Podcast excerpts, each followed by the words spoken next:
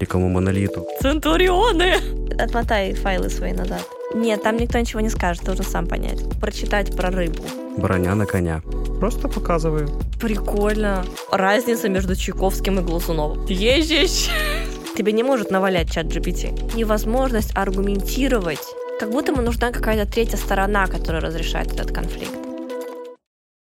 Здравствуй, Александр. Здравствуй, Нина. И мы приветствуем наших прекрасных слушателей. Слушателям. Мы крайне рады, на самом деле, что вы нас слушаете. Мы бесконечно вам благодарны, что вы слушаете уже второй сезон нашего замечательного подкаста «Колесо обозрения». У нас на самом деле было очень много обратной связи о наших подкастах, о том, как нам их продюсировать, о том, какие темы затрагивать, о том, как мы вообще ведем себя вроде как у нас такой серьезный философский подкаст, а мы тут дурачимся, как, не знаю, и дети ловим. малые, Да. мух ловим и так далее. Вот. Ну, у нас была, знаешь, какая обратная связь по вступлению, например, Мгм. что нужно бы перед каждым вступление. выпуском делать вступление, что-то из разряда какие-то такие нарезки, я уже попробовал в прошлом выпуске это все нарезать, ставить, чтобы люди понимали, новопришедшие, скажем так, о чем вообще наш подкаст. Да, ну, не знаю, как-то мне почему-то кажется, что невозможно за 30 секунд там рассказать, что мы говорим целых два часа. Ну, хотя можно какие-то, конечно, такие, знаешь, забавные, смешные вырезки какие-то сделать, как у ну, там разные есть подкастеры в интернете популярные, там Джо Роганы всякие и так далее, которые только на подкастах, в общем-то, выезжают. У них, да, такое есть. Но, не знаю, слушатели, напишите, пожалуйста, в комментариях, как вам самим хотелось бы, да, вот представляете, если бы вы первый раз пришли слушать наш подкаст, как вам бы хотелось это видеть, да, то есть чтобы у нас были какие-то такие в начале нарезочки, или чтобы мы сразу начинали говорить на тему, которую мы сегодня будем обсуждать. Я, наверное, перейду сразу к теме. Угу. Вот. Ты потом сделаешь нарезочки из этого всего, если Мгм. они потребуются. Тема сегодняшнего нашего подкаста — конфликты. Конфликты, конфликтные ситуации. И мне вообще хотелось бы спуститься в глубину конфликта, в то зерно, где в зерно конфликта, да, как оно образуется, что из него потом вырастает, посмотреть на причину, почему же происходит, в принципе, какой-либо конфликт, посмотреть в то, есть ли какие-то аспекты у конфликта, конфликта позитивные, конструктивные или только же деструктивные. Вот. Ну, конфликт, какая-то, возможно, неосознанно проявленная жестокость, может быть, это какие-то словесные дебаты или что именно понимается под конфликтом? Потому что конфликтом сейчас называется все что угодно. Это может быть от противопоставления героев в книге, да, Мгм. до каких-то немыслимых ужасов, которые, к сожалению, до сих пор в мире происходят. Ну, смотри, ты абсолютно прав, что это могут быть, например, конфликт интересов, в принципе, да, какой-то политический. Это может быть конфликт персонажей в книге, как героев, столк- столкновение характеров, но основное здесь именно столкновение ценностей, столкновение потребностей, каких-либо действий, например, и ты, и я хотим, не знаю, эту красную чашку, а она только одна осталась в магазине. У нас возникает ситуация конфликтная. Мгм. И дальше, как мы ее решим, ну, будет это деструктивный конфликт, конструктивный конфликт, или мы вообще без него обойдемся. Что мне кажется вообще является таким формообразующим фактором конфликта, это важность. Важность, ну что мне вот прям очень важна эта красная чашка, и я не готова отступить. Ну, то есть я ставлю эту красную чашку на первое место, да, на какое-то для себя, и ты ставишь ее на первое место. То есть у нас есть какая-то важность, и конфликт базируется на важности. Если нет важности, конфликт в принципе не родится. Конфликт не сможет получить пространство для развития самого себя. Поэтому основная идея моя в том, в зерне конфликта, да, что там сидит важность, которая, собственно, и провоцирует конфликт. Мгм. Вот. Так что что с этим можно делать, да, то есть мне кажется, что исключить конфликты из нашей повседневной жизни, да, сложно, и мне кажется, не стоит этого делать, потому что все-таки, на мой взгляд, знаешь, у меня такое такая я чуть вступаю в зону серой морали, потому что у меня двоякое мнение. С одной стороны, я понимаю, что конфликт все-таки это деструктивное решение вопроса. А конфликт это решение вопроса или это процесс? Потому что мне почему-то кажется, что конфликт это не совсем решение. То есть конфликт может возникнуть, да, и решением уже является то, как его, прости за тавтологию, разрешили этот конфликт. Но мне кажется, все-таки конфликт в некоторых ситуациях может решить вопрос, может решить ситуацию. Сам конфликт, не его разрешение. Да, сам конфликт. Оу. А... Привести пример, например, да. привести пример, например, персонажи литературные, конфликт характеров. Так, например, давай возьмем что-нибудь классическое. Господин Дериноль. Пожалуйста, давай не будем трогать Стендаля. Давай возьмем, э, давай возьмем Ленского и Онегина. Ну, у меня сейчас в голове крутились, конечно, Ленский и Онегин, но это такая попса. Попса? Ну, неважно кто. Суть в том, что в кон... что, что в искусстве происходит, да, когда появляется конфликт. Когда появляется конфликт в искусстве, появляется краска персонажа, персонаж раскрывается. Какое произведение не возьми. И это прямо драматургия. Ну, то есть это прямо один из законов. Пьесы, спектакля, оперы. Если все ровно и все друг с другом согласны, это чисто изобразительная какая-то история. Чтобы пойти глубже в характер, это конкретно прием, который используется в искусстве, применяется конфликт. Конфликт персонажей, конфликт... Это может быть внутренний конфликт персонажа, например. Такое тоже вполне себе возможно. Это же может быть даже конфликт красок. Представляешь, если у mm-hmm. тебя картина какая-то, она нарисована самой нежной желтой краской. Mm-hmm. Но там ничего нет, кроме этой желтой краски. Mm-hmm. Добавь туда, пусть немного, но цвет, который конфликтует с желтым. Это ты сейчас смотришь на стене на рыбу, которую я нарисовала? Классная рыба, мне нравится. Я все еще думаю, что это какой-то констебль, если честно. Это рыба-констебль, как собака-компаньон.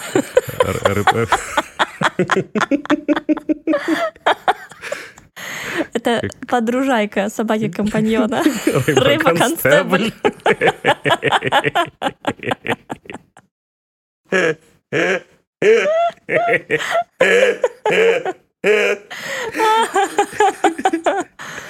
Смотри, это же вылитый инспектор гаджет.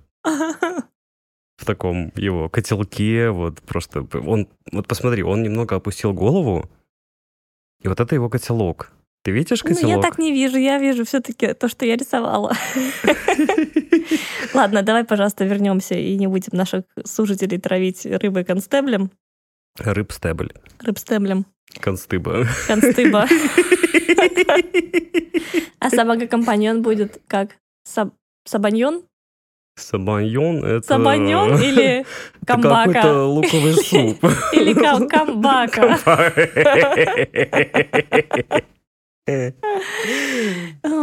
Давай, пожалуйста, вернемся к конфликтам.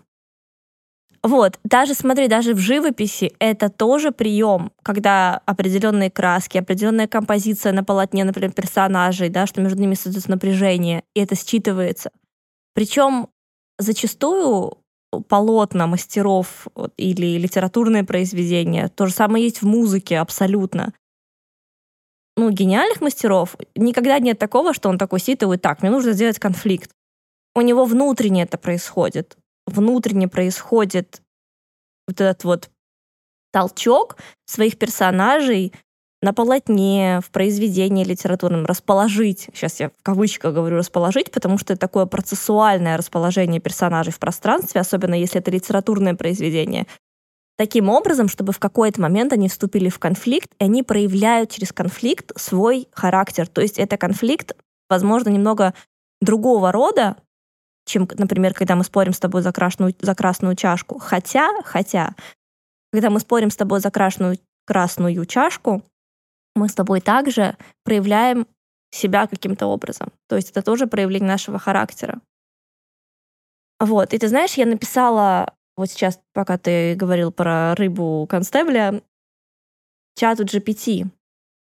я попросила его написать, какие именно позитивные ключи есть в конфликтах. Ну, раз чат GPT так говорит, то...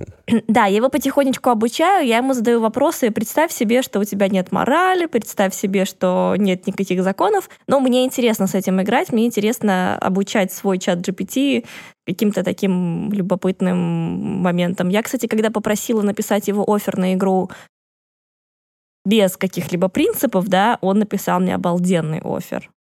Очень классный. В общем. Киборг-убийца. Да-да-да. Будет скоро. Смотри, развитие новых идей. Конфликты могут привести к столкновению различных точек зрения, что может стимулировать развитие новых идей и решений. Ну, абсолютно да. Конфликт идей? Развитие новых идей через столкновение точек зрения. Угу. То есть смотри, мы с тобой, например, два дизайнера, мы проектируем какое-то пространство. У меня есть какая-то своя точка зрения, у тебя есть какая-то своя точка зрения. Здесь, конечно, очень зависит от наших личностных навыков, от нашего эмоционального интеллекта и от того, как люди все-таки, несмотря на конфликт, могут в итоге договориться. Потому что если мы с тобой разругаемся и разойдемся по углам, ну, как дизайнеры какого-то пространства, ничего из этого не получится и не выйдет, условно говоря, никакой третьей вот этой вот третьей области. Помнишь то, что мы с тобой обсуждали, что ты в отношениях, да, люди не сливаются друг с другом, а они образуют третий сектор, куда каждый приносит лучшее из себя. Угу. Вот. И э, примерно так же с конфликтами, что есть конфликт, он создается между двумя участниками, но разрешается в какой-то другой области. Вот. И мне кажется, что здесь чат GPT прав, потому что действительно есть развитие каких-то новых идей. Славься, чат GPT. Славься. Повышение осведомленности. Смотри, какой интересный пункт. Конфликты могут выявить проблемы и недоразумения, о которых ранее могли не знать, что способствует улучшению их решения. Ну, видимо, улучшению решения какой-то задачи. Объясни, объясни. Ну, ну смотри, что-то, что-то, например, тебе дали проект какой-то делать, ты его сделал, угу. и все классно, Потом ты созваниваешься с заказчиком, и он говорит, а вот, вот это, вот это и вот это. Пункты, которые, да, возможно, вы даже не обсуждали до этого. Да, возможно, эти пункты в, в принципе никогда не происходили в каких-то подобных проектах.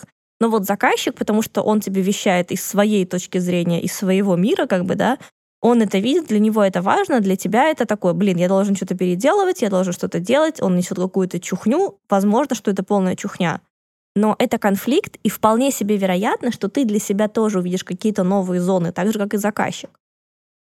Но опять-таки я здесь вижу решение не в самом конфликте, а в его разрешении.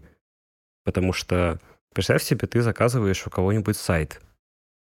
Пожалуйста, все... не надо про сайт. Эта боль остыла, но я боюсь, она никогда не утихнет. Ну, понимаешь, одно дело выслушивать конструктивную критику делать заметки и приходить с новым вариантом решения, а другое дело говорить, Миша, у тебя скучное лицо. Да, так я помнишь, мы когда вот только я начала зачитывать от чата, от чата GPT вот эти все пункты, такой важный момент, что все-таки конфликтующие стороны, они должны быть развиты, они должны быть в состоянии они должны быть зрелые, они должны быть в состоянии успешно решить конфликт. Это очень важный фактор, его угу. нельзя скидывать. Ну, то есть ну, то есть это должны быть не такие стороны, которые говорят, я не могу работать в таких условиях. Да, и не так, что я не могу, потому что я не могу. Но это не конструктивный ответ. Угу. Вот, то есть это две стороны, они должны быть зрелые, они должны быть... Я не буду говорить, кстати, про адекватность, потому что адекватность это очень такое размытое понятие. Тоже, что это такое? Да, вот что это такое. Оно для всех разное. Вот, именно. Должны быть зрелый человек с развитым эмоциональным интеллектом, угу. причем который заинтересован в успешном завершении процедуры всей, в которой возник конфликт. Угу. Потому что если человек не заинтересован, он заинтересован только мутить воду, да, как, не знаю, там вот эти вот полотна комментариев под каким-нибудь постом, когда люди уже не знают, с чего они начали, они просто угу. месят грязную вот эту воду, это совершенно, это совсем, совсем не то. То есть никто не хочет найти истину, все хотят просто высказаться. Я такую интересную фразу слышала, что угу. люди никогда вас не слушают, они просто ждут момент, когда вы закончите говорить, чтобы начать говорить самим. Такое есть, очень много где. Вот. Идем дальше. Мне очень понравился твой пример, что дизайнеры разошлись по углам. Представляешь, как это было бы здорово? У тебя есть много углов, куча углов, и ты в каждый угол посадил дизайнера. Знаешь, какая у тебя креативная квартира получится? А тебя вставили в угол в детстве? Да. Да, меня тоже. Поэтому я знаю, что значит разойтись по углам. Какой-то у меня сегодня злобный смех, но мне простительно, я вообще еле сижу. У меня конфликт с природой, я бы Ну, сказал. у те- у тебя сложные два дня были с твоей конференцией. Смотри, давай дальше, следующий пункт. Улучшение коммуникации. Конфликты могут вынудить стороны улучшить свои навыки коммуникации и уточнить свои ожидания и требования. Ну, мне кажется, это тоже что. То есть Сказал конфликты- Гектор Ахиллесу. конфликты проявляют какие-то вот такие стороны. Гектор! Да ну прекращай. Если бы мать Ахиллеса чуть-чуть э, постаралась и искупала бы его целиком, а не только за пятку. Ну, кто его воспитывал там, вернее. То есть вся эта история про неблагодарность к матери. Именно. Она Вообще всегда виновата его- мать. Могла не за пятку держать, а целиком парня окунуть. Все было бы хорошо. Знаешь, как котов в авоське взвешивают? Да, да, Чего она да. его в авоську не взяла? Так она могла его вот за пятку окунуть, он же уже намоч- намок, потом взять за другую пятку, которая уже как бы непобедимая, и окунуть другую пятку. Она Ну- вообще была богиня хватки или ш- Ка- Я Ты- хватки. Ты представляешь, какой должен быть хват, чтобы ребенка за пятку Ну, это же куда-то... греческие великие боги, герои, нимфы и так далее. Не А чё- а отклоняйся, чё пожалуйста. она не захотела, чтобы у нее была, например, бессмертная кисть. Вот, и это Почему тоже она- хороший вопрос. Почему она не могла его Она вообще могла с ним нырнуть, покупаться, и были бы обе Да, все если был такой опшен. Да. Ну, ладно. Ну да, не будем. Смотри, повышение мотивации еще чат GPT определил, что конфликты могут стимулировать стороны к поиску решения и улучшению ситуации, так как они могут быть мотивированы решить конфликт. Но это примерно про то, что мы до этого сказали, что люди должны быть стороны, не люди. Стороны должны быть заинтересованы в Мгм. решении конфликта. И я согласна, что это повышает мотивацию. И последний, пятый пункт, очень интересно сформи- сформулировал чат GPT, очистка отношений. В некоторых случаях конфликты могут помочь очистить отношения и создать более ясное понимание между сторонами. Ну, в каком-то смысле я согласен, если стороны зрелые для этого. Мгм. Понимаешь? Потому что, например, как пишет книга «О чем молчат француженки», я читающий человек, между прочим. Да-да-да. Вот. Что эм, отношения без конфликтов — это пустые отношения. Что никогда вы не увидите счастливую пару, которая живет, да, которая хочет быть вместе, которой кайфово быть вместе, которая не имеет никаких конфликтов. Это просто невозможно, потому что это означает то, что сами эти две личности, которые состоят в отношениях, они, ну, никакие. Они пельмени разваренные. Мгм. Такие переваренные пельмешки, которые просто слиплись. Ой, сейчас бы пельмешек. наверное. Да. Доставка еще работает. Дорогие слушатели, пока. До свидания. Спасибо за подкаст. Да, это очень ценное, важное замечание про отношения, потому что действительно, во-первых, как будто бы, если нет конфликтов, недостаточно красок. Ну, для меня это не какая-то, знаешь, постоянная страдасана такая, что ой, все плохо, или там что-то еще, или там что-то еще. Скорее, это как как будто бы ты поднимаешься на высокое здание, и чем выше ты поднимаешься, тем тебе иногда бывает сложнее подниматься, и, возможно, возникают какие-то конфликты. Ну, потому что ты уже достаточно давно туда двигаешься. То есть, ну, возможно, не очень хороший пример, мне сейчас в голову не приходит более удачный. Вот, ну, то есть для меня конфликты в отношениях, например, это не про то, что отвоевывать там какую-то свою часть территории или кому-то что-то доказывать или требовать что-то от человека. Это скорее про проявление меня и про отстаивание каких-то моих границ, наверное, личных. Причем личных границ, наверное, в первую очередь с самой собой. О, Да. То есть первый человек, который позволяет или не позволяет другому человеку, с которым он живет, что-либо делать или не делать, такая вот витиеватая фраза, это мы сами. Ну, то есть Первое, что, например, мне что-то не нравится, например, что ты делаешь, и я про это могу либо смолчать об этом, либо сказать тебе. И то есть первый конфликт у меня возникает с собой внутри.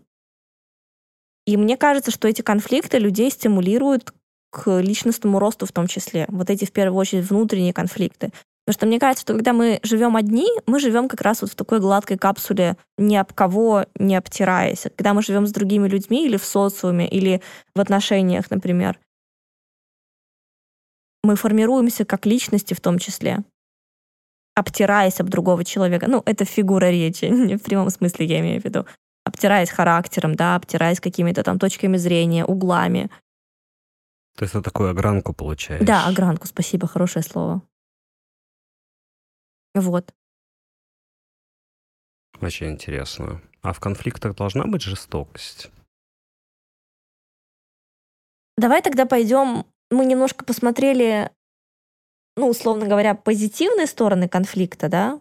Да, потому что как будто мы рассмотрели все, ну, не все их, скорее всего, великое множество, про да. это много книг можно написать, про конфликт, про его типы, про угу. его историю и так далее, примеры в литературе, живописи. Но я не увидел никакой жестокости в тех примерах и типах конфликтов и пользы от конфликтов, которые нам предложил чат GPT, в которых есть жестокость. Ну, потому что я попросила его написать конструктивные, конструктивные аспекты конфликта. То есть, что в конфликте все-таки есть хорошего. И вот он написал вот эти пять пунктов. Что касается конфликтов, тем более крупных конфликтов, и куда вовлечено большое количество людей, например, да, никогда это спор за чашку в супермаркете, когда это, например, какой-то конфликт между странами. Здесь, опять-таки, на, на, мой, на мой взгляд, выходит на передний план вот эта вот излишняя, экзальтированная важность. И она каким-то образом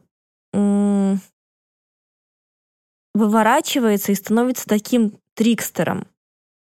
Как будто бы ну, у нас у всех есть что-то важное для нас. У нас у всех есть какие-то ценности, которые для нас, для каждого важны. Мы можем разделять ценности других людей, мы можем не разделять ценности других людей и то, что для них важно. Но в любом случае у каждого человека есть что-то свое, что для него ценно и важно. И зачастую у людей, у групп людей есть что-то общее, что для них ценно и важно. Но почему-то, когда происходят крупные глобальные конфликты, вот как раз вот эта вот ценность, она как будто бы, знаешь, именно превращается в такого кровожадного, зубоскального трикстера, выворачивается вся наизнанку и становится какой-то не просто агрессивной, а животно-агрессивной. Мы как будто бы спускаемся вот по Уилсону, да, у него есть книга «Квантовая психология», на первый уровень, на первый уровень импринтирования, на самый-самый первый, где биовыживательный, где самые-самые основы нашего выживания находятся, и почему-то мы с пеной у рта и кровавыми слезами доказываем другому такому же живому существу, у которого тоже есть свои ценности, свои взгляды и своя какая-то позиция в жизни, что он не прав, а мы правы. Угу. И здесь конфликт, как будто бы это уже не совсем конфликт. Вот знаешь, вот как есть вот этот мем с собакой. Собака такая вот сидит, а потом она такая накачанная собака. Да, да, ну, да. все да, знают да. этот мем. Шиба. Да, да, да, да, да. Вот. И она такая, вот как бы вот когда она такая вот миленькая собака, это конфликт для меня. То есть это конфликт, который, ну вот мы там с тобой что-то не поделили, или я с кем-то там, не знаю, ну, все что угодно. То есть это конфликт, в принципе, это может быть между группой людей даже конфликт. Например, футбольный матч, это же конфликт. Ну да. Конфликт двух групп людей, которые бегают, пинают мячик по полю, кто забьет больше кому голов. Мгм. По сути, это конфликт, но он разрешается зачастую достаточно мирно. Да? Понятно, всякие разные ситуации были там с фанатами и болельщиками, когда кто-то кого-то порешил, но это, это как бы вырожденные единичные случаи. Вот. Ну, в общем и целом, это игра, в которой люди играют, и все получают от этого удовольствие, а футболисты еще очень большие деньги. Вот. И здесь вот эта энергия конфликта, она как-то разбивается на многогранности какие-то, и она не скапливается в такую, знаешь, агрессивную кучу чего-то. И вот те конфликты, например, военные конфликты, вот сейчас, да, то, что произошло с Израилем и сектором Газа, то есть там как будто бы уже стирается вообще понятие о человеке как о единице. Знаешь, такая есть... Где же я это слышала? Может быть, ты мне напомнишь, что как будто бы мы с тобой вместе были, когда я это слышала, что очень, ну, такое вот социальная проблема, например, оборот речи, или это важно для социума, это важно для там, большой группы людей, это обезличивание. Там никогда нет человека, одного человека. Это знаешь, как у Булгакова было? То есть посмотрите на толпу, я уверена, что каждый из них в отдельности, они очень хорошие люди. Когда собираются вместе, это превращается в какое-то вот это коллективное бессознательное, дикое коллективное бессознательное. И там, знаешь, как будто бы все проходит сквозь такую призму выворачивания всего наизнанку, в том числе и конфликта. То есть все, что в конфликте есть негативного, вырастает в, сотни раз, разрастается в разные стороны, и вот превращается вот в эту, вот эту вот накачанную собаку из мема. Мгм. Вот. Хотя, казалось бы, еще, знаешь, такая фраза пришла в голову, что, например, в отношениях лучше, наверное, не разделять ценности своего партнера, а умножать. Я думаю, что в отношениях неважно, это отношение... Ты сказал умножать или уважать? Умножать. Умножать. Ну, типа не разделять, а Да, умножать. да, да, знаешь? это математическая шутка. Да. Просто когда ты начала говорить то, что конфликт — это мы с тобой что-то не поделили, чтобы понимали, мы иногда действительно что-то делим на бумажке. Так уж, так уж, Только вы- числа, да. так уж вышло. Ты знаешь, вот все, что ты сказал до этого, да, твоя фраза, и мне, мне послышалось не умножать, а уважать. Уважать ценности другого человека, уважать уважать ценности партнера. Ценности партнера, уважать ценности другого человека, уважать ценности другой страны. Знаешь, мне кажется, что должны быть какие-то базовые вещи, которые должны быть неприкасаемы. Например, представляешь, если бы... Ну, есть много разных книг, они, к сожалению, антиутопические или утопические. Я не очень знаю разницу в терминологии утопическая и Ута- антиутопическая. Мгм. Естественно, они о далеком будущем, когда э, слава великому монолиту и вот это все. Да-да-да. Да, но в этих книгах высказывается периодически такая идея, которая вроде бы очевидная, но при этом ты понимаешь, что она абсолютно нереализуема в том обществе, в котором ты, например, читаешь эту книгу в данный момент. Хотя книга была написана каждый раз, когда я думаю о 80... 50-60 лет назад. Э, Ну, да, просто каждый раз, когда я говорю, что что-то было написано или создано в 80-м году, мне хочется сказать 20 лет назад. Но вообще-то это 40 лет назад. Вот. Ценность человеческой жизни бесценна. Ну, типа, неприкасаема. Мгм. Можно делать все, что угодно до тех пор, пока это не стоит одной человеческой жизни. Да, это очень...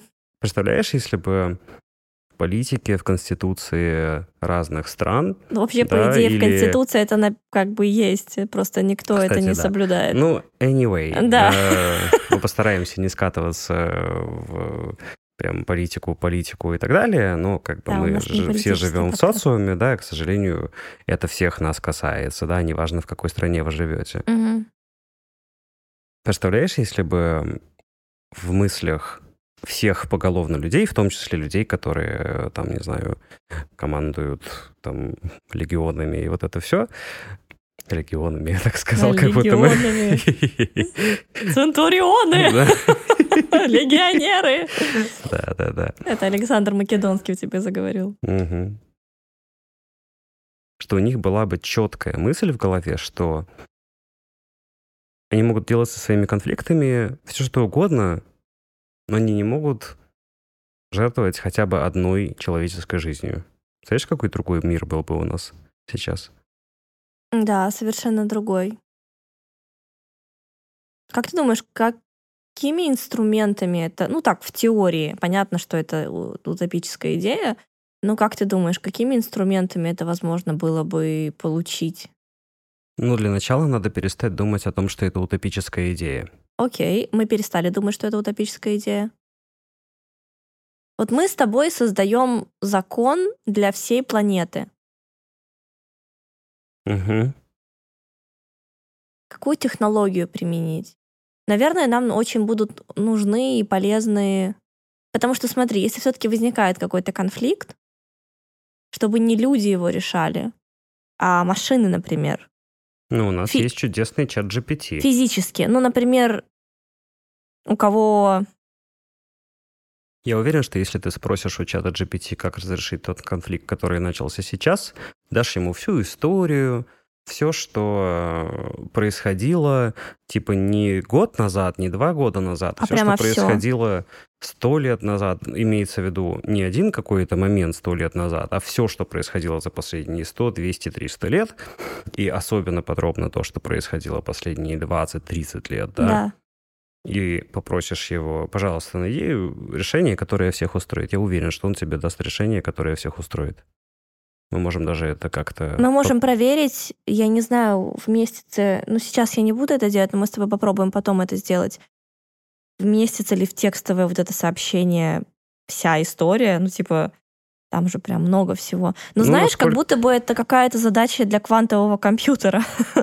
Ну почему бы и нет? Квантовые компьютеры существуют, это не утопическая штука. Да-да-да, я, я имею в виду, что как будто бы это что-то такое. Знаешь, что люди не в состоянии решить этот вопрос, но они в состоянии придумать штуку, которая может решить этот вопрос. Как во «Автостопом по галактике», когда они придумали этот сверхкомпьютер, чтобы он ответил на самый главный вопрос во Вселенной. Надо досмотреть этот фильм, потому что я так и не понял, 43 — это прикол или... Ты действительно не понял. Я не понял, да, Ты что не понял. Там скажут, да, что... Нет, там никто ничего не скажет, должен сам понять. Окей. Это может быть 43, это может быть 181.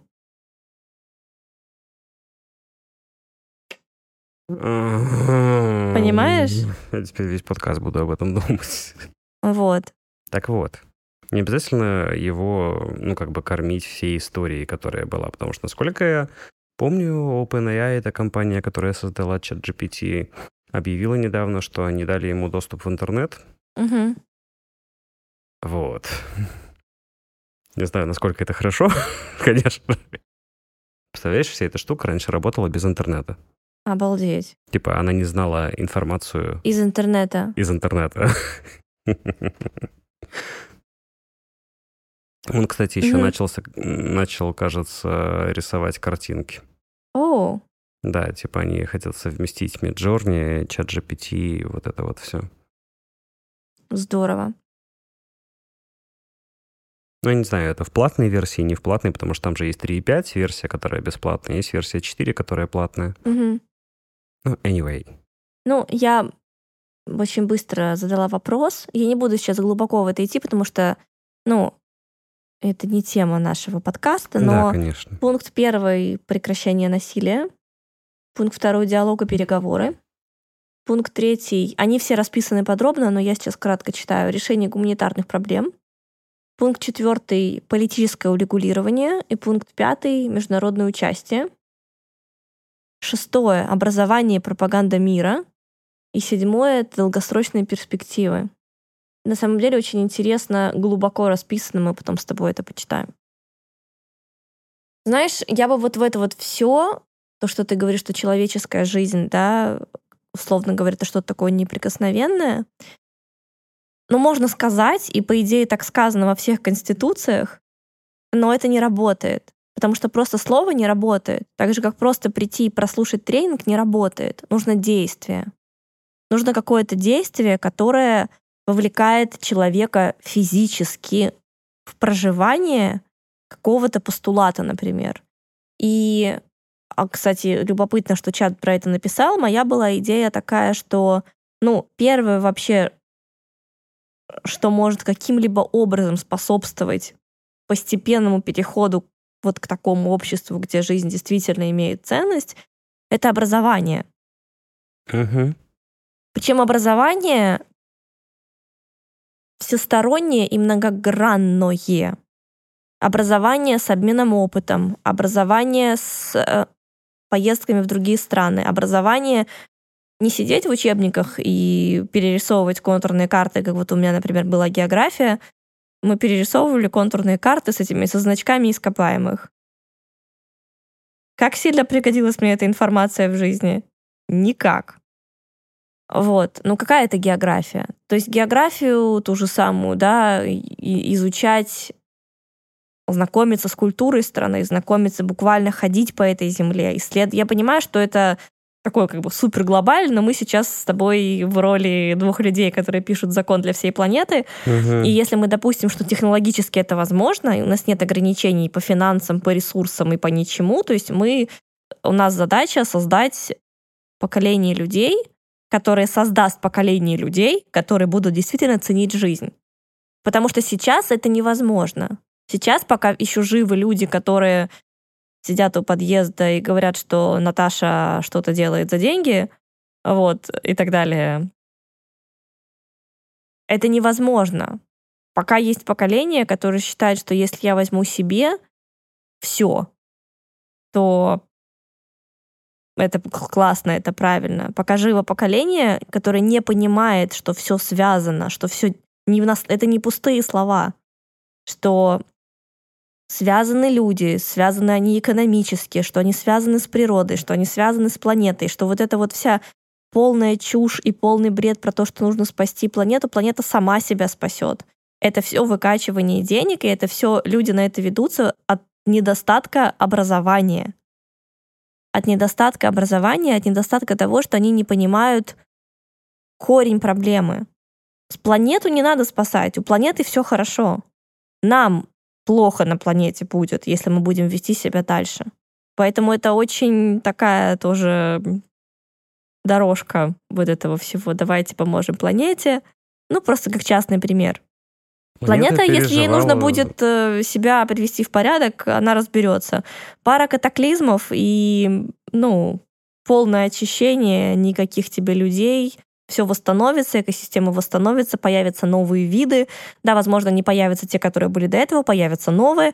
Жизнь не пропадет. Ну, то есть, да, людей не будет, но ну, как бы нас и не было сколько до этого миллионов лет.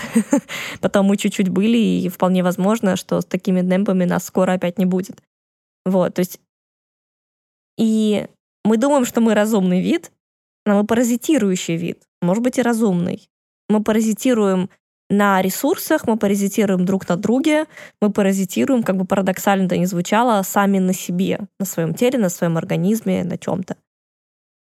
Вот, и так что вернусь обратно чуть-чуть. Пока живо поколение, которое не понимает связанности и запутанности всего на планете и дальше планеты и так далее, ну, к сожалению, мы будем вот от одного конфликта, страданий, болезней, сюда же болезни, сюда же пандемии, они просто так не происходят так и будет. Но чтобы появилось такое поколение, должно появиться поколение, которое задает этот вопрос, которое готово для этого что-то сделать, и только оно потом может создать следующее поколение, которое будет в состоянии дальше что-то изменить. Вот так вот сейчас этого не произойдет, мне кажется. Не могу ошибаться с конкретной страной. Но я читал новость о том, что где-то то ли это было на Рикьявике, то ли в Исландии. Какая-то такая Исландия, северная страна. Рикьявик, что-то такое, да. Ну, anyway. И они там выбрали мэра по приколу. Так. Это была типа какая-то партия панков. Ага. Они прям такие панки-панки, с ирокезами ходят, в косухах и так далее. Так. Но они их реально выбрали, но по приколу это все было. Мэр был реальный. И они за два года улучшили систему образования в три раза, построили дороги лучшего качества и что-то еще там сделали. Да. Очень хорошее. Знаешь, я сегодня еще ехала в такси, и у меня такая была мысль в голове, я не помню, как я к ней пришла, о том, что, условно говоря, менять мир, создавать законы и вообще решать за большинство должны молодые люди. Должны люди до там 35-40 лет. А создавать семью и вся вот эта вот прочая история, это должно быть после.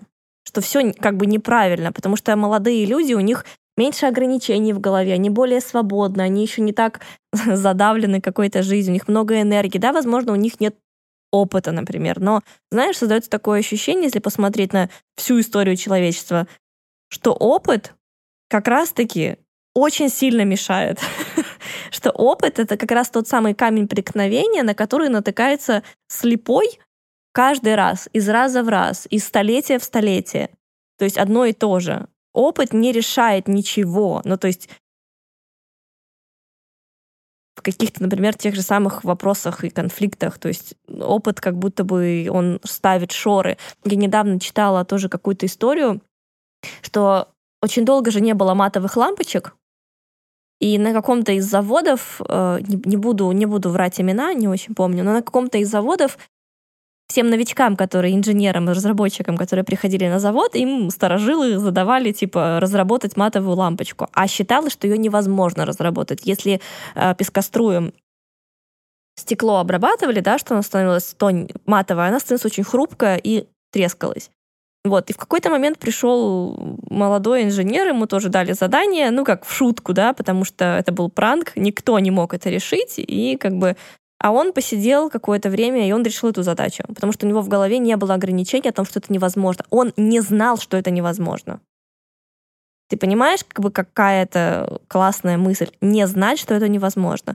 Наши с детства обучают, что это нельзя, это невозможно, это сложно, это трудно, это вот это, это вот это. И знаешь, ты как будто бы делаешь шаг, тебе тут выскакивает такая, тут сложно, Тут трудно, вот это вообще невозможно. Но это только точки зрения, это только ограничения, которые есть вот здесь. И поэтому представь себе, какое было бы интересное общество, если бы там 35-40 лет это люди, они занимались бы, не знаю, социальными работами, были бы там в правительстве, все что угодно, делали вот такие вещи, а все вот это вот дети, семья и вся вот эта прочая лабудень, которую все говорят, пока ты молодой, надо там, не знаю, заводить семью. Нет, надо заводить ее потом. Хм. Понимаешь, какая идея? Когда уже ты такой, типа, старый и сорокалетний. Молодые люди, как минимум, могли бы пользоваться онлайн-опросниками правильным образом.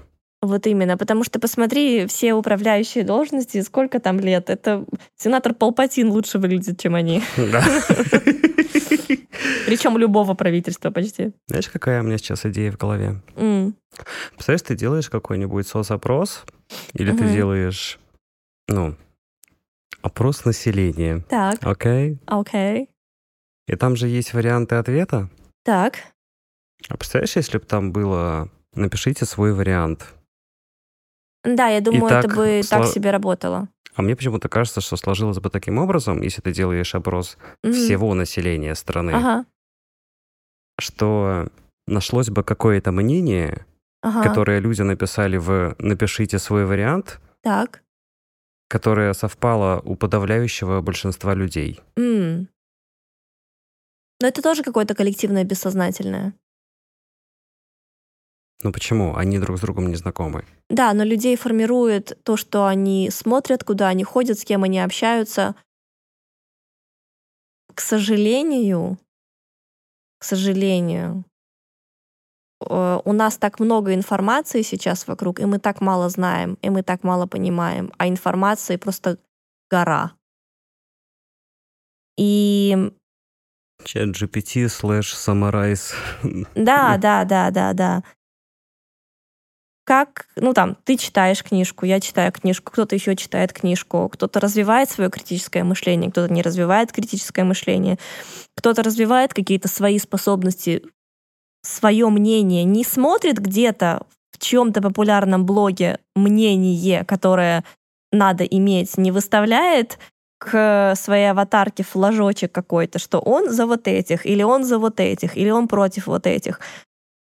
Смотрит на ситуацию со, со своей стороны и ну, в состоянии отстоять, принять, признать и иногда держать при себе, иногда продемонстрировать свое мнение. Ну, к сожалению, у нас до сих пор огромное количество людей, которые ему говорю, не стой, он стоит. Да, да, да. Ну, ладно. Мемы Ну. опять пошли в чат.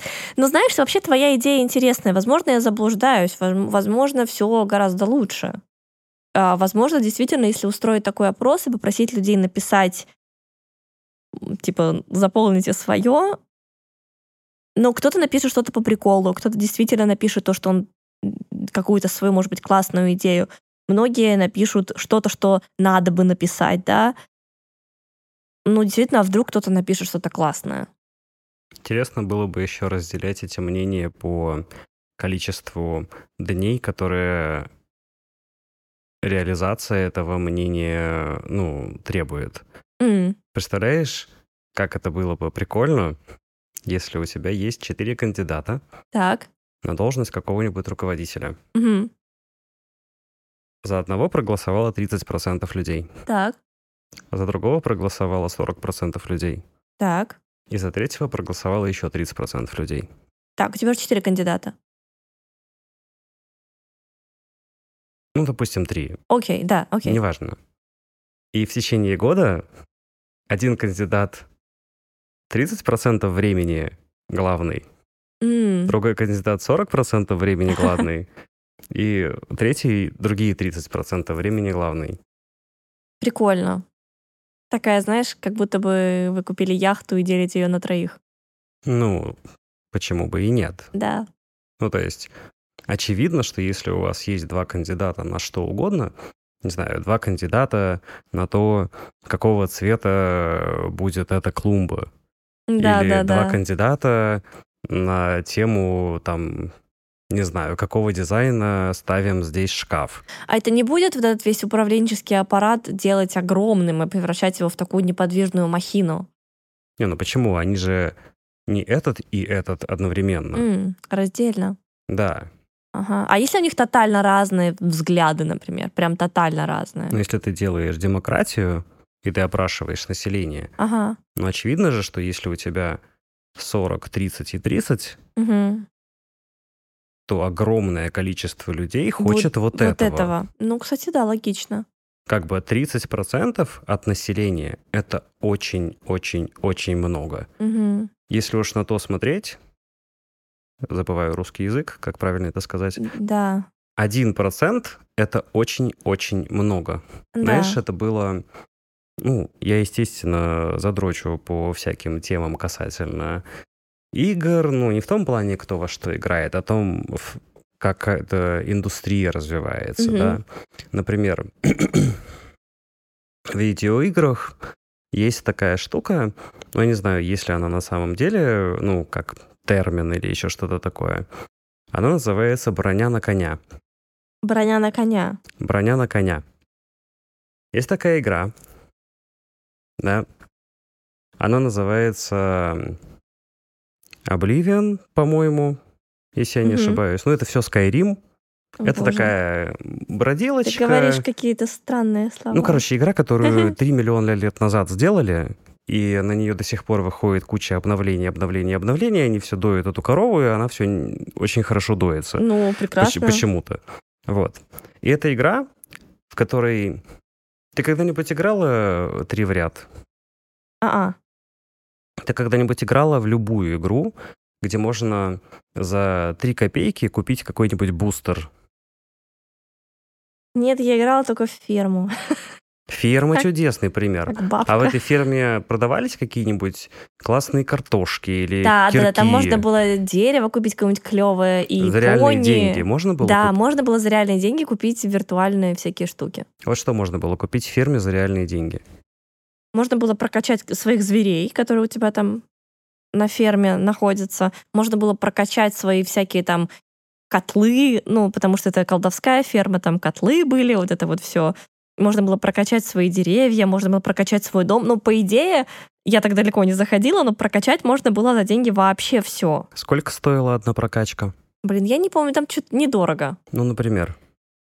Ну, из серии 15-20 рублей, может быть. Честно, я уже плохо помню. Ну, плюс-минус, наверное. А сама игра стоит что-то? Нет, сама игра была бесплатная. А ты знаешь, что в среднем люди тратят на игры, которые бесплатные, но имеют вот такие Мгм, малюсенькие покупочки, мгм, денег в сотни раз больше, мгм. чем на игры, которые просто стоят один раз денег за игру, и потом Да. ты играешь ее Ну, бесплатно. потому что не, не замечаешь. Это называется микротранзакция. Ага. Так, смотрите, высшая школа экономики вошла в чат. Высшая школа экономики, привет. Да. Знаешь, какая была первая в истории микротранзакция в игре? Мгм. Броня на коня. Окей. Броня на коня — это самая первая микротранзакция, которая вообще появилась Ой. в мире. Мгм.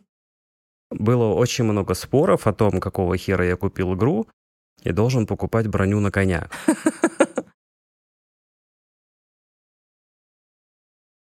Я забыл, о чем я говорил. У меня была какая-то очень крутая мысль.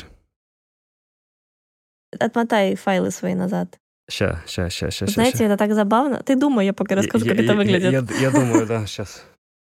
Когда вот листаешь вкладки какие-то, и там, оп, нужная информация. Вот когда Саша что-то забывает, он также, он закрывает глаза и, и листает до нужной вкладки. Это очень весело выглядит. Ну, И я же иногда, долистываю. да-да-да, иногда он листает несколько дней, потому что, ну, типа, далеко находится. И потом такой, о, вот, вот это. Я, естественно, уже забыла, что это было. Это очень забавно выглядит. Как будто бы э, робот рядом. Ну, о чем мы говорили прямо перед тем, как я начал говорить о видеоиграх? Играх, и- и- играх. Играх. Ежищ. Всевышний монтаж. Черт.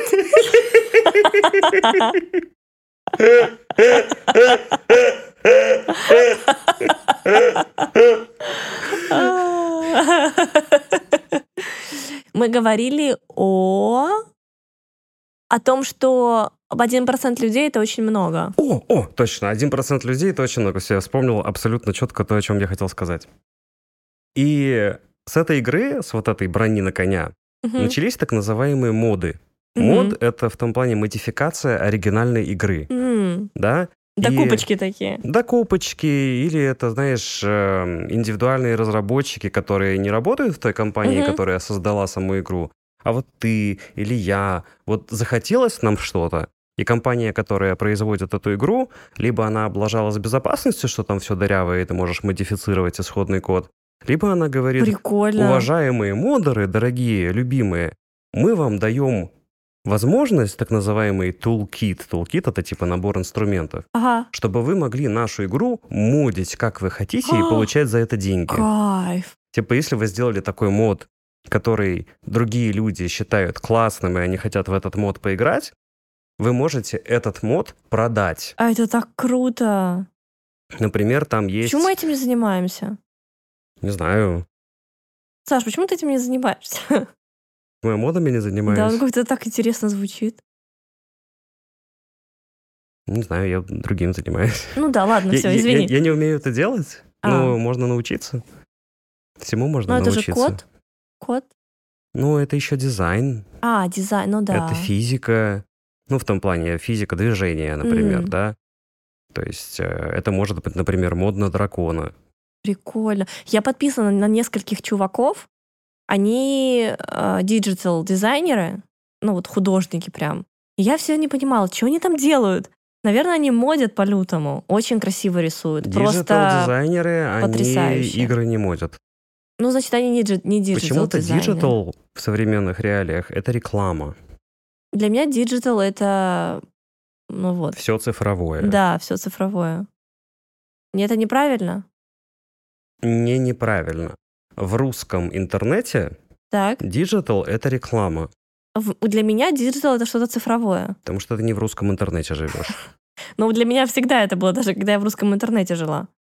Окей, для меня тоже на самом деле. Ну окей. Но сейчас, когда в инстаграмах какая-нибудь девочка с умным лицом говорит, я работаю в digital, это значит, что она работает в онлайн-рекламе. Окей. Это не значит, что она делает моды на дракона. Может быть, она делает моду на дракона Ну, по может быть. ночам. Так вот, там можно, например, сделать мод на дракона, то это не дракон, а поезд. Типа ты голову... Д- под- Драпоезд. Да, да, дракоезд. Дракоезд. Поякон. Поякон. Вот. И ты поднимаешь голову наверх, а у тебя там летит поезд. И надо охотиться на поезд. Кайф. Ему там типа надо не рога обламывать, а там колеса ему Да, отвинчивать. да, да, да, да. всё. Прикольно. Ну, то есть вот это комьюнити, вот это сообщество модеров, так называемых, оно просто какое-то колоссальное Мгм. с тех пор, Ну с тех да, пор, да, как да. появилась броня на коня. Вот. Броня на коня это прям, ну, как бы она разделила э, всю компьютерную Историю до историю на после. до и после. Мгм. Была как бы компьютерная эра до брони на коня и компьютерная эра Прикольно. после брони на коня. Так Вот. интересно. Я такое Суть в чем? Мгм. Сколько людей должно купить мод для того, чтобы ты захотел его разрабатывать? Для Смотря того, чтобы ты, стоит, для того, чтобы наверное. ты захотел тратить на него время.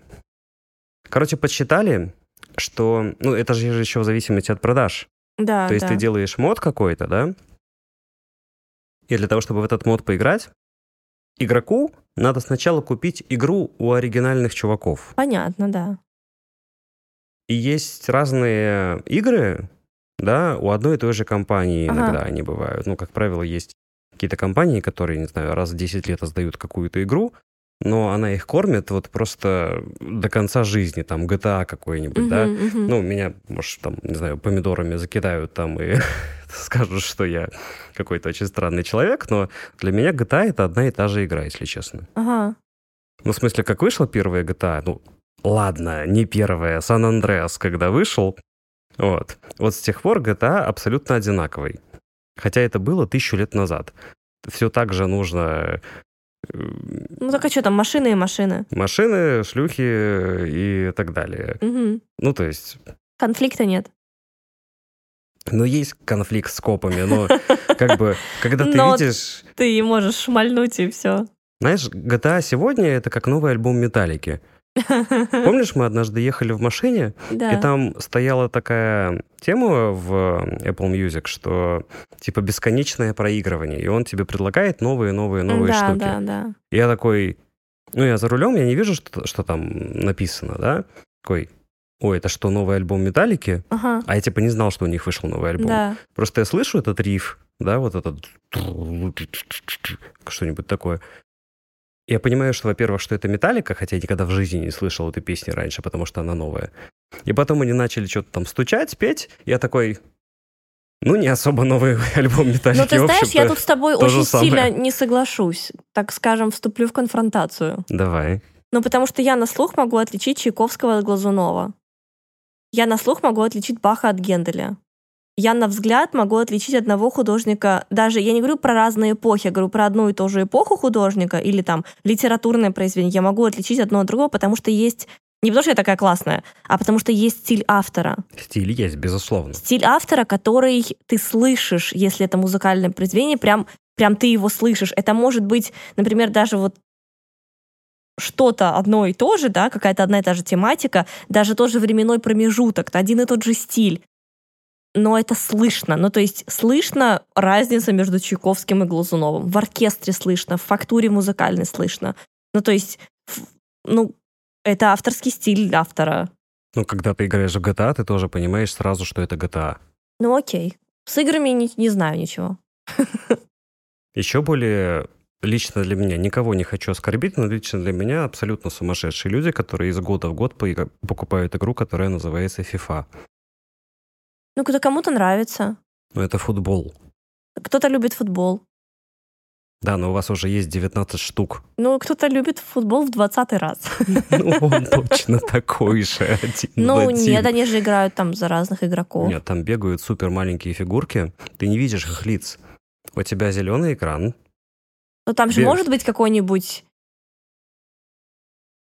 Сейчас я пытаюсь вспомнить хотя бы одного футболиста, которого я знаю, и я не знаю. Ну, они же игроки, которые играют на поле, это же кто-то. Это же не просто 1, 2, 3, 4, это какие-то персоналити из реальной жизни. Да, но когда ты играешь, ты видишь огромный зеленый экран, по которому бегают супер маленькие фигурочки и пинают супер маленький мяч. Да, но это их, их реальность. Не, не осуждай чужую реальность. Я не осуждаю, я высказываю свое мнение. Я Окей. же сразу сказал, что я никого не пытаюсь оскорбить. Ладно, Это лично мое мнение, я этого не понимаю. окей. Как бы пусть они играют в футбол, но где-нибудь там у себя, знаешь. В резервациях?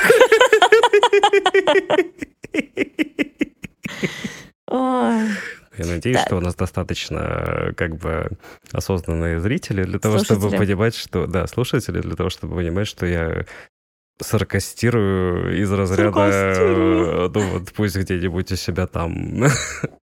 И вот это все. мгм. Так вот, о чем я говорил? Давай вернемся к конфликту как-то. Ты это все ведешь к конфликту? Я веду это к конфликту. Окей. конфликту того, сколько людей, которые купили эту игру, Да. сколько их должно быть для того, чтобы модеру выгодно было производить этот мод, тратить на это время своей жизни. Миллион? В процентах О боже. Один процент? меньше. Ноль один процент? Ну вот делали подсчеты, что там типа 0,0001% мод, если людей, от, Да, от да, тех, да. которые купили эту игру, Да. захотят вот этот мод, мод. то модеру, человеку, который этим занимается, там, не знаю, по ночам, потому что у него есть работа, и он вот ночью, когда у него есть время, занимается производством этого мода. Вот если 0,001% от всех, кто купил эту игру, захотят этот мод, ему будет выгодно его произвести. Прикольно. А когда мы говорим о выборах или о опросе населения, что такое 0,001%? Вообще-то это очень много людей. Попробуй подсчитать. Ой, Да- нет, пожалуйста, можно я не буду считать? Ну, Я очень конечно. прошу тебя. Ну, давай я подсчитаю. Да, давай все-таки ты почитаешь. Давай я подсчитаю. Допустим, у нас... Ну да, ты считай... Ой, господи, я буяню. Ты считай пока... Знаешь что? Но это как раз тот самый случай, что то, что мы до этого обсуждали, что у нас есть социум, Допустим, у нас есть 10 миллионов людей. 10 миллионов — это, по-моему, даже такой страны нет, в которой 10 миллионов — это население одной одноэтажки в Москве, нет? Ну, наверное. Ну, то есть суть в том, что это не население страны. Даже в каком-нибудь Лихтенштейне, скорее всего, намного больше. Так, 10. Раз, два, три. Раз, два, три. Это 10 миллионов. Да? Я это должен разделить на 100. Тогда я получу Ну да, мы 1%. видим проценты, а не людей. Ну, то есть, Делить когда мы на 100. спускаемся до того, что мы учитываем 1%? мнение, Мгм. мы говорим одновременно, 0,001% избирателей, да, или людей, которые там в моду, моду покупают, не в моду, а моду покупают, то Мгм. И это Ну, делить еще, например, на... это и есть как бы демократия, да, то, что ты и эти голоса учитываешь. На самом деле, почему не учитывают голос, типа, там, одного человека? Вот Потому что нужды большинства важнее нужд одного. Здравствуй, Enterprise. Вот как тебе сказать, от 10 миллионов, что Мгм. для населения страны вообще ничего, одна сотая процента, одна сотая. Не процент, а одна сотая процента. Не процент, одна сотая процента. То есть это процент, который разделили на 100 Так, при населении в 10 миллионов, что на Окей. самом деле, как ты сама Немного, сказала, да, население одной многоэтажки в Москве. Это тысяча человек. ага. Ты представляешь, что такое тысяча человек? Ну да, это целая тысяча живых человек. Ну, типа, это вообще-то огромное комьюнити, как мне кажется. Ну да, это комьюнити. То есть почему не учитывают мнение целой тысячи человек? Человек, да. Я, например, скорее всего, даже не знаком с тысячей человек. Да ну нет, знаком, конечно. Вот сегодня на мероприятии у вас сколько было? 700. И вчера сколько? И вчера 750. Ну вот. Ну что такое знаком? Ну, знаком вы поздоровались, узнали, как друг друга зовут, и примерно представляете, что, чем человек занимается. Ну, это как люди, у которых э, 3 миллиона друзей на Фейсбуке. Мгм. Ну, вряд ли они вот прям 3 миллиона Нет, друзей. конечно, они не знают всех.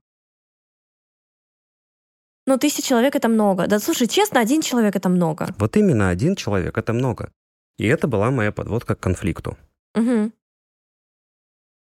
Разве здесь нет конфликта, что даже при супер маленьком количестве людей относительно того, какие цифры на самом деле у нас есть, не учитывается целая тысяча человек? Да, согласна.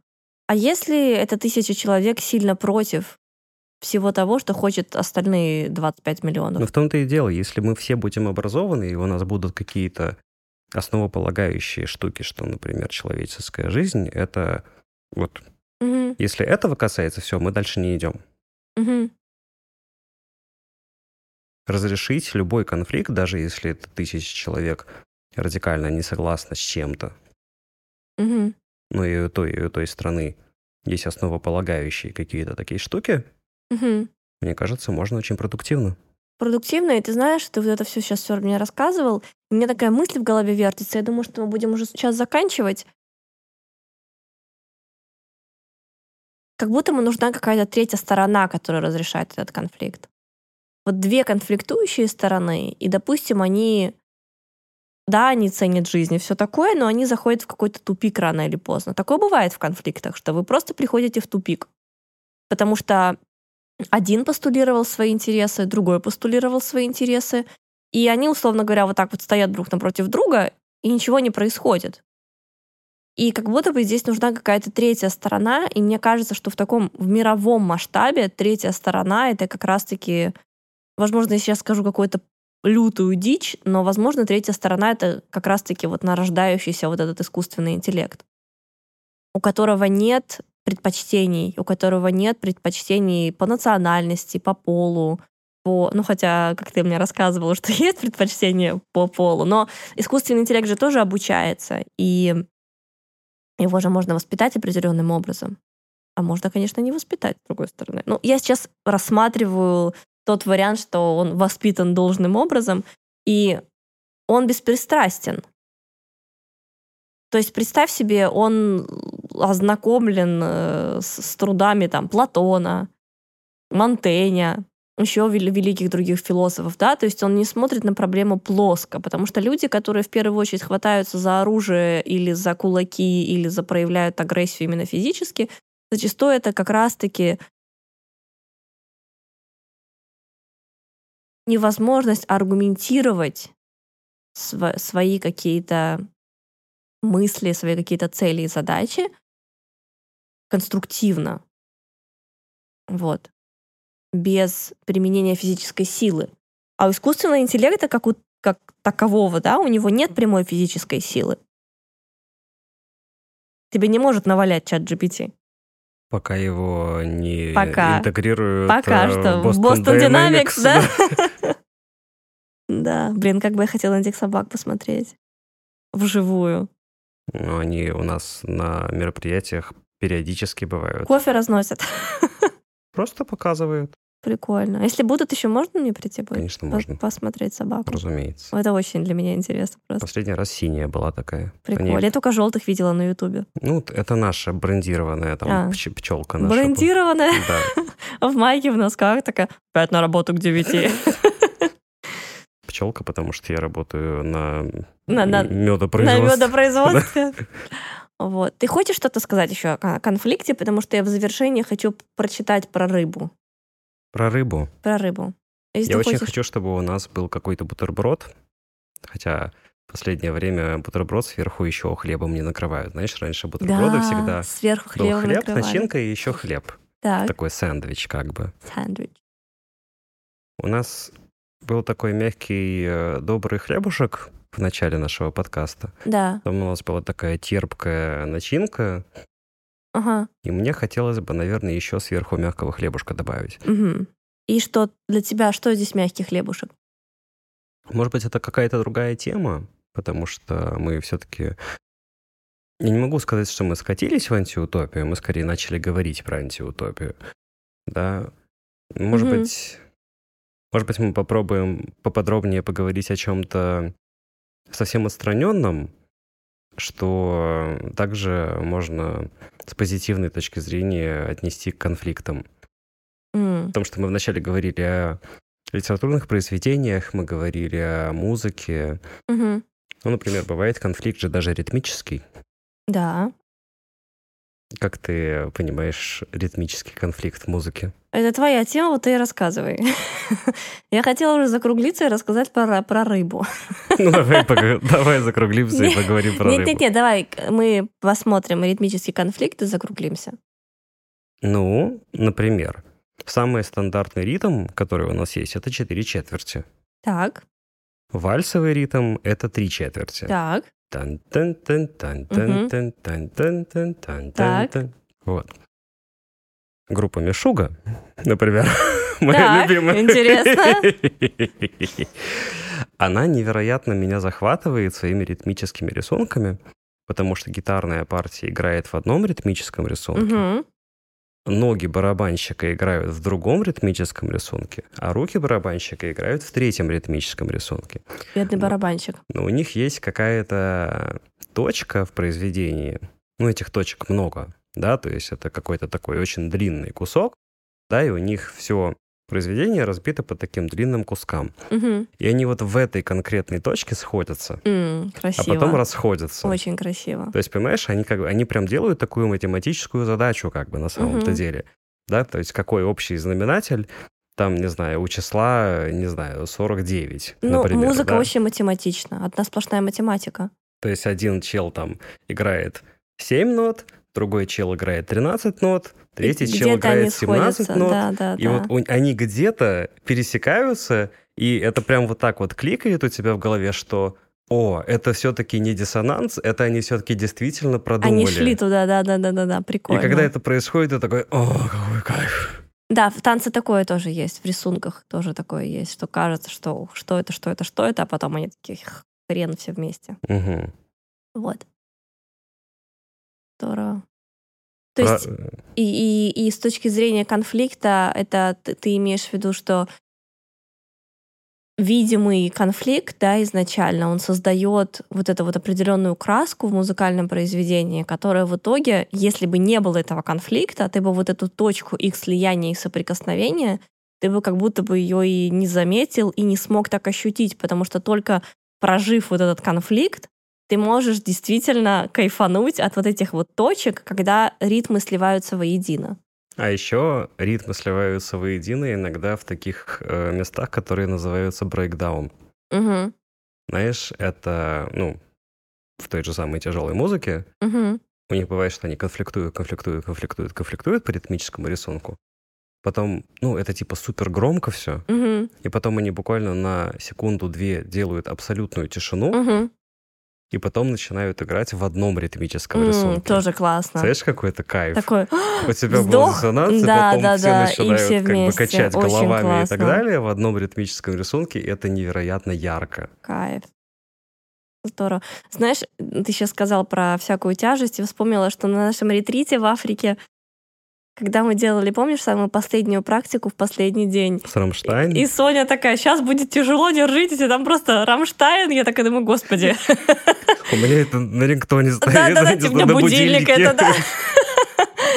Ну, вы- классно. Я, у меня другие совершенно ощущения вызывает э, тяжелая музыка. Мне у меня нет от тяжелой какого-то... музыки. Да, мне кажется, нет. Ну да, для меня тоже нет такого, что тяжелая музыка. Ну, в смысле, что в ней тяжелого? Ну, это просто индивидуальное восприятие. Я вот эти скрипы электрогитары, и вот эти вот, вот эти вот все, и ор голос, вот это, мне прям кайфово. Ну, то есть у меня как будто бальзам на уши. Мне прям, я кайфую от этого, ну и э, от классической музыки в том числе, да, то есть, ну, как- как-то вот у меня такой диапазон. Вот. Я хочу прочитать про рыбу Давай про рыб. У тебя там что, список рыб? Карась. Палтус. Карп. Карп. Ну, ты доволен сырым хлебушком? Да. Хорошо. Я читаю про рыбу, и мы закругляемся. Карп. Да. Это прислал мне мой друг, а, актер, который э, в Друг Москве. окунь. Друг, друг окунь мой прислал мне. Друг актер, который в Москве живет и снимается в кино и в театре играет. Хабенский? Покруче кое-кто. А, почти каждый ценит человеческую жизнь выше жизни рыбы. Я буду делать паузу, чтобы вы осмыслили. Но мало кто ценит одну человеческую жизнь выше жизни всех рыб. Это означает, что у каждого есть определенное количество рыбы, которую они предпочли бы оставить в живых вместо какого-нибудь Лехи с работы. Это мимас, но, тем не менее, я увидела какую-то прям беспредельную глубину в этом мимасе. Вот, и мне кажется, что он очень классно лег поверх всего вот этого бутерброда, который ты собрал. Очень классно легла вот эта рыба последняя. Такая вот у нас канапешка. Да, рыба... Этот... Рыба-пешка. Нет, рыба... Как слово? Констебль. Констебль. Рыба констебль и собака компаньон. констыба. Констыба. Я предлагаю нам закругляться. Мне кажется, был прекрасный диалог сегодня. Пожалуйста, дорогие наши слушатели, слушатели, спасибо, что вы были с нами, и, и спасибо, что будете слушать это в записи. Пожалуйста, оставляйте нам свои комментарии, задавайте вопросы, предложения. Мы очень к ним открыты, и спасибо вам огромное, что вы с нами.